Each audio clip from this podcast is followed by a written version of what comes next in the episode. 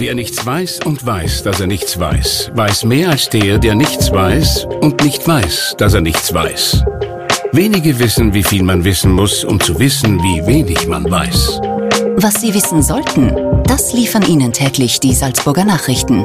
Salzburger Nachrichten, wenn Sie mehr wissen wollen.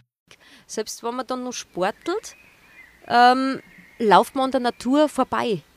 Aber man sagt vielleicht wirklich nicht mehr die kleinen Blümchen, man riecht es zu wenig, die ganzen Düfte, ähm, man spürt die Elemente viel zu wenig. Das, die Erde, das Feuer, ich sage, weil Natur ist jetzt nicht nur Grün und Blüten und Blümchen, das ist, es sind ja mächtige Naturgewalten. Und diese Naturgewalten wieder zu erspüren und zu erleben und auch im Körper zu spüren, das ist für mich ganz, ganz wichtig. Die gefragte Frau ein Podcast der Salzburger Nachrichten. Am Mikrofon begrüßt euch heute Katharina Mayer und ich bin heute zu Gast bei Monika Rosenstatter. Wir sitzen hier in der alten Mühle im Hennergraben in der Nähe von Mattighofen und wir sitzen im Garten, die Vögel zwitschern im Hintergrund, alles ist grün und ein kleiner Bach fließt auch vorbei und ja, ich freue mich hier zu sein. Monika, danke für die Einladung. Herzlich willkommen, danke. Ich freue mich, dass du da bist. Monika, wie gesagt, wir sitzen da jetzt in deiner alten Mühle hier im Garten. Wie fühlt sich denn dieser Ort für dich an? Ja, der fühlt sich natürlich noch sehr neu an, weil ich ihn ja heuer gerade äh, bezogen habe. Ähm, und jetzt bin ich mal beim Ankommen. Jetzt bin ich beim Kennenlernen, beim Erforschen, was wächst da alles ums Haus, welche Blumen kommen jetzt daher, welche Bäume blieren gerade auf, welche Sträucher. Und jetzt bin ich mal beim Verbinden von mir und vom Ort. Mhm. Was machst du da normalerweise oder was hast du vor zu machen, sobald du da angekommen bist? Wie verbringst du dann künftig hier deine Zeit? Ja, ich bin ja im Turbo Sauseschritt angekommen. Also am Ende Februar war die Schlüsselübergabe und am 8. März habe ich meine Praxis schon wieder eröffnet und seither arbeite ich eh schon fast wieder fünf Tage die Woche da. Aber natürlich anders wie vorher. Früher habe ich Seminare sehr viel gemacht, noch daheim im Garten. Und dank Corona ist das jetzt nicht mehr so. Und jetzt habe ich vor, dass ich da nur mehr die Einzeltermine in der Praxis Menschen begleiten kann, mit der Natur, in der Natur, mit Ritualen, mit meinen Kräutern, mit dem Wissen, wo sie ja immer stehen. Und ja, schauen wir mal, es soll ja ein Platz werden, wo Menschen sie begegnen können, gemeinsam sein können, feiern, reifen, lernen, wachsen. Alles ist möglich. Schauen wir mal, was so daherkommt. Du bist ja eine von diesen Frauen, die so viel machen, dass man gar nicht weiß, wie man sie beschreiben oder vorstellen soll. Ähm, du bist einerseits Kräuterpädagogin, machst aber noch ganz viele andere Dinge, unter anderem äh, Kartenlesen, Geistheilung, Begleitung von Menschen. Wie beschreibst du denn deine Arbeit selbst am liebsten?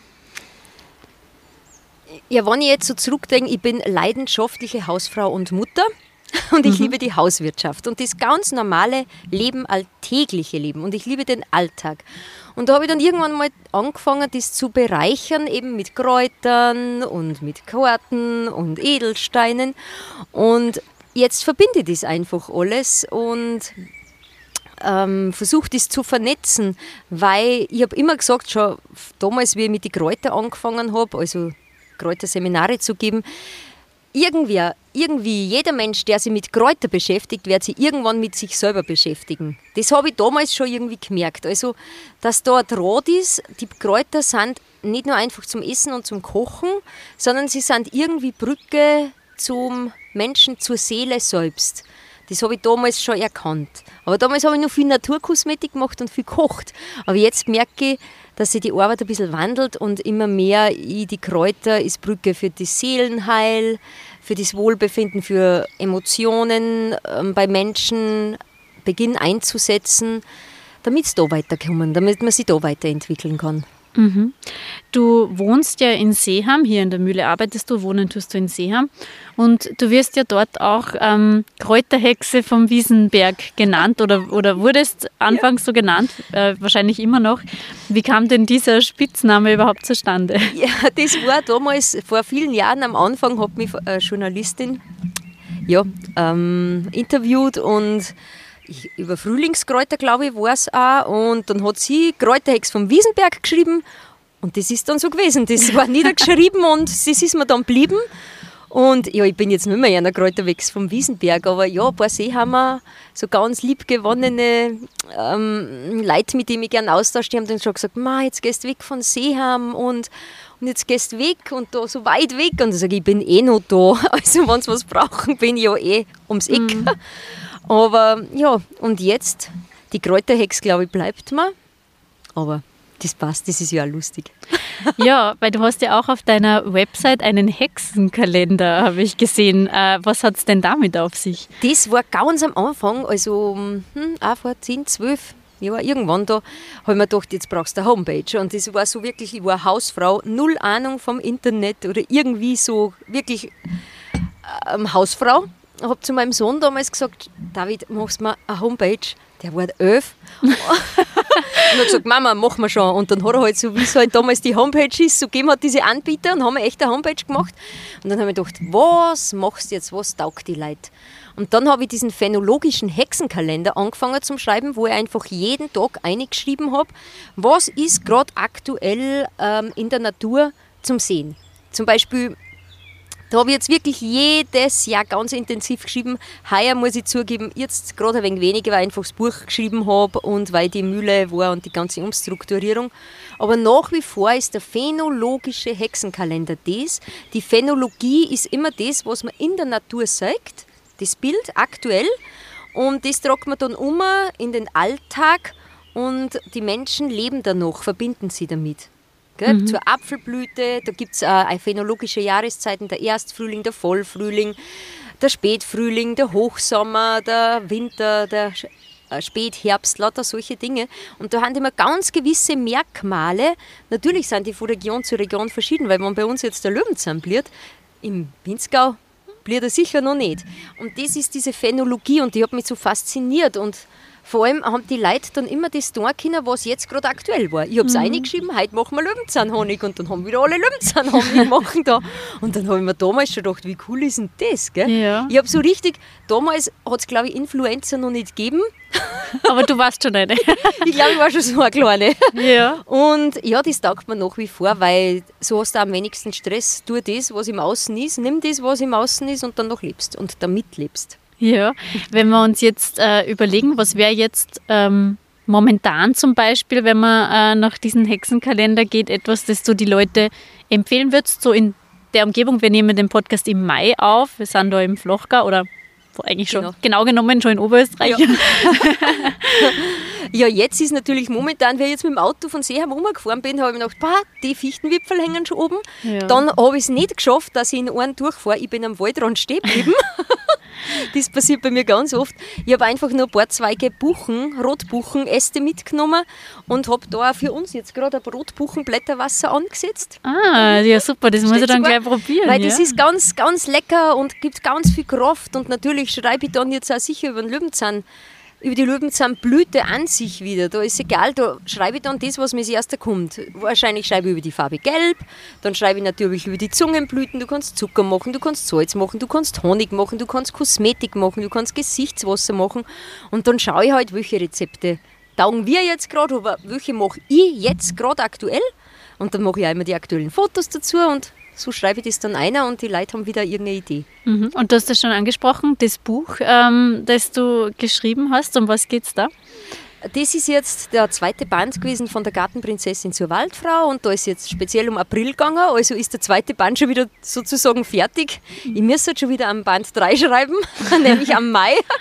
Und natürlich geht es im April um die Kräuter, Bäume, um die Farben, um die Lieder, um die Bräuche alles rund um den April, was das Jahr halt bereichert. Genau. Mhm. Wie ist das eigentlich bei dir gekommen? Hast du dich schon immer für diese Dinge interessiert oder gab es da irgendeinen Beginn oder einen Auslöser auch, dass du diesen Weg eingeschlagen hast? Du hast gesagt, du warst sehr gern Mama, du warst sehr gern Hausfrau. Ähm, ist es dann irgendwie natürlich gekommen oder äh, gibt es irgendwie ähm, einen Punkt, wo du gesagt hast, ich möchte jetzt auch mein persönliches Leben irgendwie verändern äh, und deshalb eigne ich mir dieses Wissen an? Ich glaube, das hat angefangen als kleines Kind. Ich bin am Hansberg okay. in Berndorf oben aufgewachsen, ganz oben. Und ja, viele Kinder waren da nicht, ein Nachbarsmädel und so, mein Bruder natürlich. Aber ich war ganz viel in der Natur, ganz viel im Wald. Wir waren auf dem kleinen Bauernhof aufgewachsen, Haien, Großen, alles das. Mama, Oma einen Gutsgarten gehabt. Und ich war damals, ich habe schon irgendwie mit den Blumen und mit den Tieren und vor allem mit den Edelsteinen. Edelsteine hat mir mein Papa schon gekauft, da war ich ganz ein kleines Mädel. Habe ich schon ganz viel Verbindung gehabt. Ich habe immer Steine gesammelt und ich habe immer alte Bücher geliebt, ich habe Märchen geliebt. Naja, dann war ich auch sehr viel krank. Das war auch nicht so angenehm. Aber meine Mama hat mich gut durchgetragen, mhm. auch mit sehr natürlichen Dingen. Und ich bin sehr früh ausgezogen, mit 19 von zu Hause. Da habe ich die Phase gehabt, wo ich sehr viel gemahlen habe. Du hast gesagt, ich tue sehr viele verschiedene Dinge. Mhm. Da habe ich jahrelang nur gemahlen und Skulpturen gebaut, Aquarell gemahlen, ganz viele Ausstellungen gemacht und dann auch Skulpturen sehr viel gebaut und auch Ausstellungen gemacht und musiziert und Zither gespielt und alles Mögliche gemacht. Und dann, ja, wie ich ausgezogen bin, der erste Garten war so wirklich ein großer Auslöser auch. Wenn man den eigenen Hausgarten hat, da habe ich so richtig zum Garteln angefangen. Und Kräuter. Und es hat sich dann einfach alles ergeben. Und Bücher kaufen, lesen, Kurse machen. Es hat sich alles zusammengetragen einfach. Mhm, mh. Ein interessanter Aspekt ist auch noch, dass dein Mann ähm, Unternehmer ist und Vizepräsident von der Wirtschaftskammer Salzburg. Äh, das sind ja jetzt irgendwie verschiedene Welten, oder nicht? Wirst du wahrscheinlich oft gefragt. Ja, es sind sehr verschiedene Welten und jetzt muss ich gerade schmunzeln, weil jetzt habe ich an den Moment gedacht, wie wir uns kennengelernt haben. Selbst das war extrem verschieden. Wie war das? Weil da, wo Erfurt gegangen ist, das war so die ähm, gehobene Diskothek und so. Da habe ich immer gesagt zu meiner Mama, da bringst du mich nicht rein. also ich war wirklich ein bisschen so wilder Motorradl-Treffen, ja, Lederkluft und solche Sachen unterwegs. Und irgendwann war da mal nichts anderes zum Fortgehen da und dann bin ich in die Disco reingekommen und da haben wir uns kennengelernt. Also ich auch, im Nobel-Outfit, ich im wilden Outfit und so haben wir uns kennengelernt und das passt aber bis heute, wir ergänzen uns prächtig. Ähm, ist, ist, ist, du deckst einfach viel mehr Bereiche ab, auch im Freundeskreis, weil mhm. wenn man nur eins hat, ist das irgendwo sicher einseitig, aber so haben wir immer irgendwie, jeder geht seine Wege, wir haben gemeinsame Wege und Nein, es ist total schön. Und mhm. ich muss ehrlich sagen, jetzt sind wir 30 Jahre zusammen. Ähm, wir wachsen immer mehr zusammen. Und jeder akzeptiert den anderen nur mehr und merkt, welches Potenzial das hat, wenn man eigentlich verschieden ist und den anderen so sein lässt, wie man ist. Mhm, sehr schön, ja. Du hast äh, gesagt, früher ähm, hast du eben mit den Kräutern sehr viel gemacht und äh, heute bezeichnest du dich ja lieber als Spurensucherin, wie man auf deiner Website auch lesen kann. Welche Spuren verfolgst du denn da? Ja, meistens bei Menschen. Weil ab und zu nehmen Menschen die Spur zu mir auf, wenn ich jetzt das so schön sagen darf. Also sie finden mich und rufen mich an, ich habe das und das Problem oder da stehe ich gerade und ja, was es halt alles so gibt, sei es im vor allem im seelisch-emotionalen Bereich, oft natürlich auch im körperlichen Bereich. Und da ist wirklich meine Spezialität, ich kann so, so fragen und ich, ich, ich finde dann so in die Tiefe oder vielleicht so weit zurück, nicht nur in diesem Leben, sondern auch in anderen Leben, wo ich dann wirklich, wo man dann einfach zu einem Punkt kommen, ah, das ist jetzt ein essentieller Punkt, da müssen wir ansetzen und da kann man dran arbeiten, damit sich wieder was weiterentwickelt. Und ja, ich mhm. liebe Fragen stellen und weil durchs Fragen stellen und durchs Nachforschen bringt man die Menschen selber auf die Antwort. Sie geben sich dann selber die Antwort. Sie kommen zwar zu mir, weil sie eine Antwort wollen, aber durchs Fragen stellen geben sie sich selbst dann die Antwort. Und natürlich helfen wir dann mit Kräutern mit oder Edelsteine oder natürlich Kartenlegen. Ich befrage auch die Karten. Mhm. Und Kartenlegen finde ich ganz faszinierend, weil ich ja da sehr viel im Tarot mache wobei da eher der Hintergrund die Numerologie ist, die Kabbala. Und da kann man wirklich lesen wie in einem Buch, weil man sagt ja, von jedem Menschen den Namen kriegt man vom Himmel und das Geburtsdatum kriegt man von der Erde. Und das schauen wir dann bei Menschen an und das ist sozusagen die Landkarte, in der ich dann Spuren suchen tue und da lese ich dann schon aus, ah, das, das, das ist wie beim Horoskop mit in der mhm, Astrologie, mhm. nur andere Farbe halt jetzt. Und da kann man einfach richtig Spuren suchen, die Spur aufnehmen und dann weiterverfolgen. Vor allem, wenn die Menschen sozusagen irgendwelche Probleme in ihrem Leben haben, oder? Also mit denen kommen sie wahrscheinlich zu dir oder nicht weiter wissen oder, oder, oder Entscheidungen treffen müssen auch. Ah, Entscheidungen treffen ist ganz gut, weil vor dem druckt man sich ja am meisten. Ja. und ja, stimmt, wenn, vor allem wenn Entscheidungen zu treffen sind, die oft sehr einschneidend sind und wirklich ein Leben komplett verändern können. Also meistens wird an solche Punkte gefragt, wo wirklich so eine, Schwellen, Schwelle ist, wo was Altes dann aufhört und was Neues anfangen muss, aber sie kommen nicht drauf oder drüber oder haben auch noch nicht den Mut dazu, wie mache ich es. Und da bin ich so eher die, die Hebamme, sage ich dann oft so. Mhm. Irgendwie so eine Hebamme, dass es wieder weitergeht. Mhm. Wir sind ja hier mitten in der Natur, wie man wahrscheinlich auch hören kann äh, auf der Aufnahme. Äh, und jetzt im Frühling gehen ja besonders viele Menschen wieder mehr in die Natur. Und es ist ja auch eine Zeit, äh, in der alles wieder zum Leben erwacht. Ja, für manche ist die Natur vielleicht ein Zufluchtsort, für andere ein Lebensraum, für manche ein Abenteuerpark, sage ich jetzt ganz überspitzt. Mhm. Welche Rolle nimmt denn die Natur in deinem Leben ein? Mhm. Das ist die Rolle ähm, dessen, das, was man wirklich Halt gibt. Die mhm. Natur gibt immer einen Halt für mich. Die Rolle nimmt es für mich ein. Das ist einfach das, ähm, egal was im Alltag ist, ich gehe dann halt außer, sitze mir unter einem Baum und so und denke mir, ja, alles okay. Es ist alles gut. Die Natur ist gleich wie immer, verändert sich gleich wie immer. Sie ist wirklich Halt und die Antwort auf viele Fragen. Hm. Glaubst du, dass manche Menschen vielleicht verlernt haben, die Natur so zu spüren, wie du sie auch zum Beispiel spüren kannst? Vielleicht, weil wir uns so weit entfernt haben und weil einfach oft, ich merke, bei vielen die Zeit fehlt. Man nimmt sich die Zeit zu wenig. Selbst wenn man dann noch sportelt, ähm, läuft man an der Natur vorbei.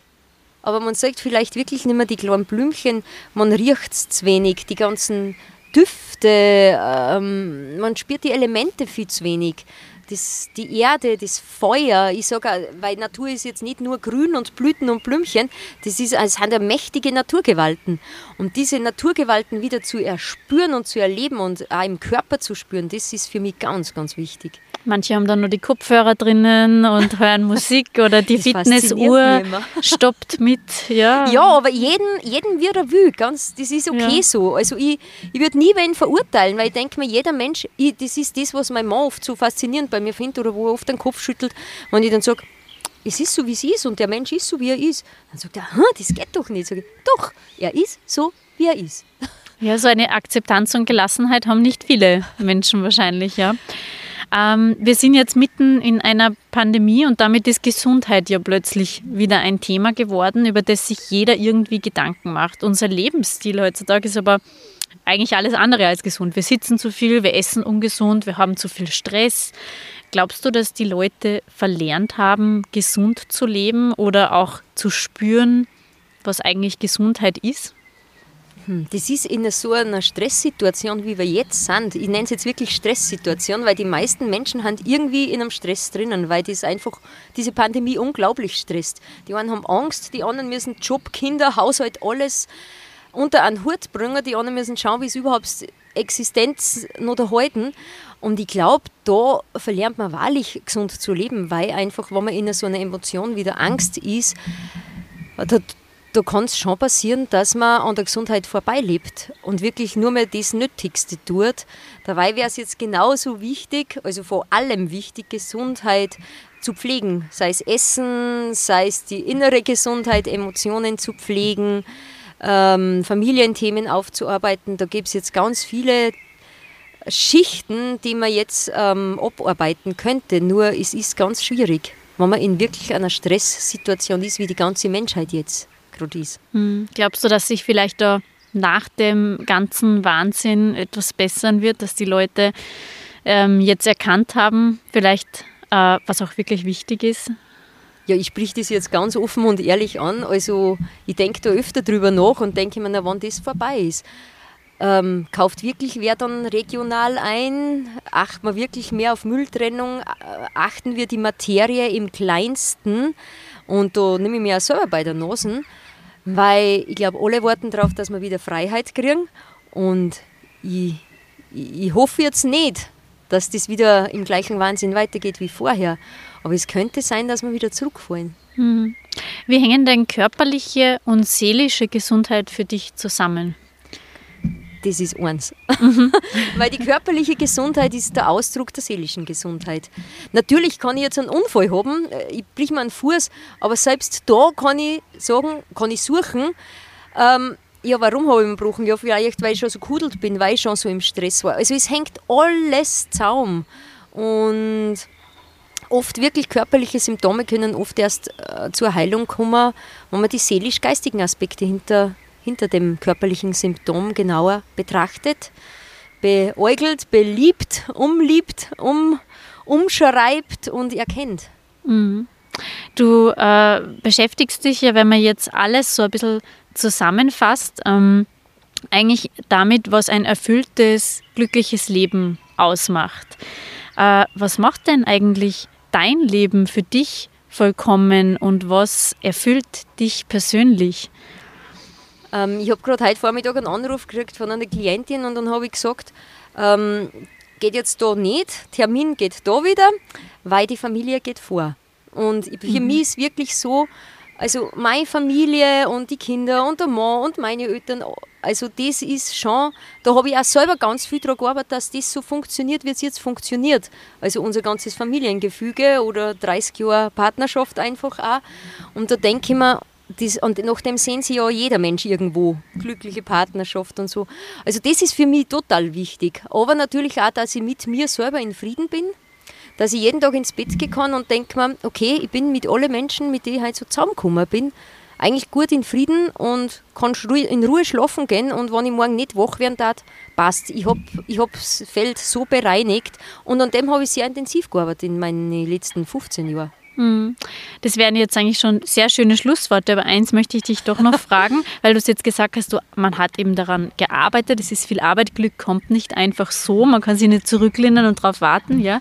Äh, nun gibt es aber, glaube ich, auch viele Leute, die vielleicht jetzt auch zuhören und sich denken, ah, ich stecke irgendwie so in meinem Hamsterrad, in meinem Job und dann habe ich nur die Kinder und dann äh, ist mein Alltag durchgetaktet ähm, und die haben vielleicht das Gefühl, sie kommen da irgendwie gar nicht raus, sie fühlen sich da vielleicht sogar ein bisschen gefangen, um überhaupt ähm, das ermöglichen zu können, dass sie sich mit sich selbst beschäftigen oder dass sie jetzt ähm, in die Natur gehen oder dass sie eben dieses Glück einfangen.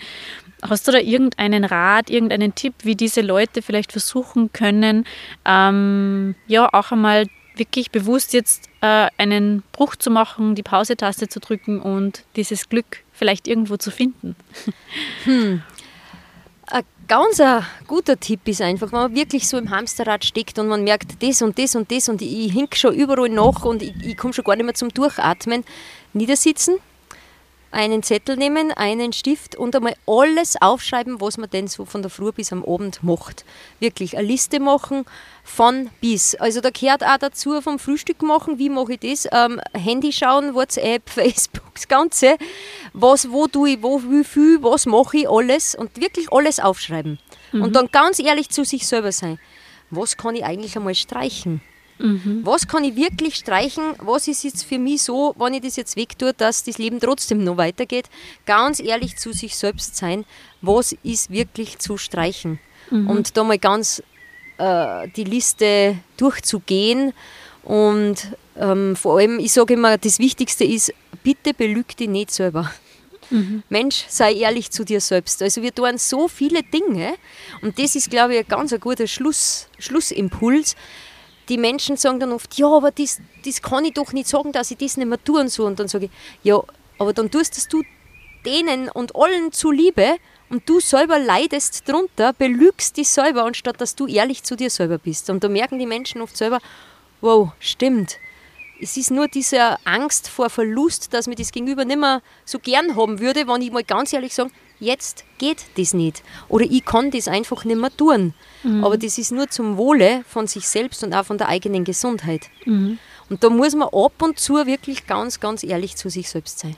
Das ist auch dieses Mach es allen recht gehen wahrscheinlich, das genau. wir vor allem als Frauen haben. Ja, wir haben ja. das alle. Wir haben, ich war das genauso und ich habe auch immer wieder, aber ich sitze mir dann wirklich und denke mir so, Monika, sei mutig, Und mm, es ist ganz überraschend, wie das Gegenüber ab und zu ähm, reagiert, wenn man dann so ganz offen und ehrlich ist und dann nicht beim anliegen muss. Und dir geht es da selber nicht schlecht, es geht dir ja dann sogar gut dabei.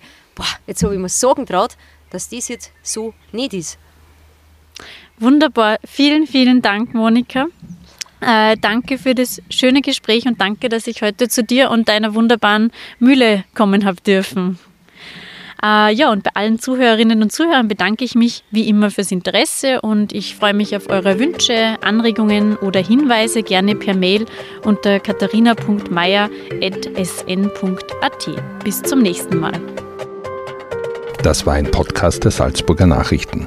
Redaktion Katharina Mayer und Sabrina Klaas. Wenn Sie mehr wissen wollen, finden Sie uns im Internet unter www.sn.at.